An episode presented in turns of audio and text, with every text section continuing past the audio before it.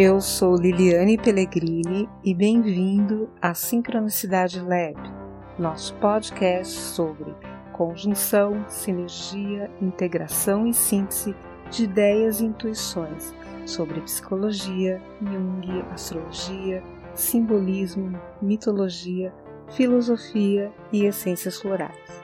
A flor de lótus é o símbolo do desenvolvimento espiritual, que nas antigas tradições é chamado de discipulado.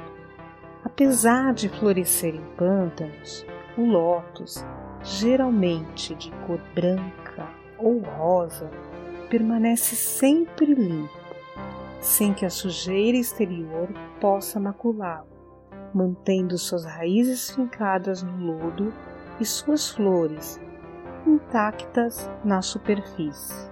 Da mesma forma, antes do despertar espiritual, o discípulo vive imerso na escuridão lamacenta da vida material. Quando o discípulo busca a verdade acima das aparências, desperta para o mundo espiritual, assim como a flor emerge acima das águas para saudar o sol. Cada um de nós é uma flor de lótus, um discípulo em busca da luz, que muitas vezes comete erros e está envolto por um lamaçal. Por mais viscoso e denso que se encontre o lodo ao nosso redor, nosso espírito é imortal e imaculado e um dia irá florescer acima das águas. No próximo episódio falaremos da prática espiritual de dialogar com o eu superior.